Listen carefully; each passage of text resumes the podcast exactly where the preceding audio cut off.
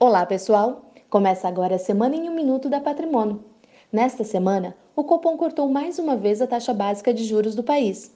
Segundo a própria instituição, o ciclo de corte se encerrou e a Selic deve permanecer estável em 4,25% nos próximos meses.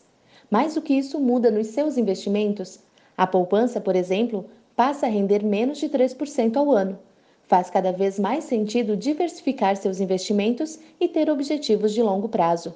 O investidor deve se acostumar à volatilidade se quiser obter retornos maiores na sua carteira.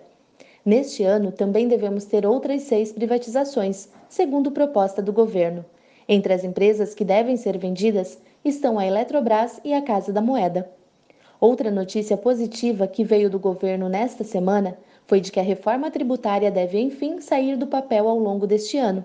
Jair Bolsonaro declarou que a reforma fará uma mudança no regime de arrecadação que nunca foi feita no país.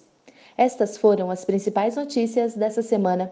Um ótimo final de semana e até a próxima sexta-feira.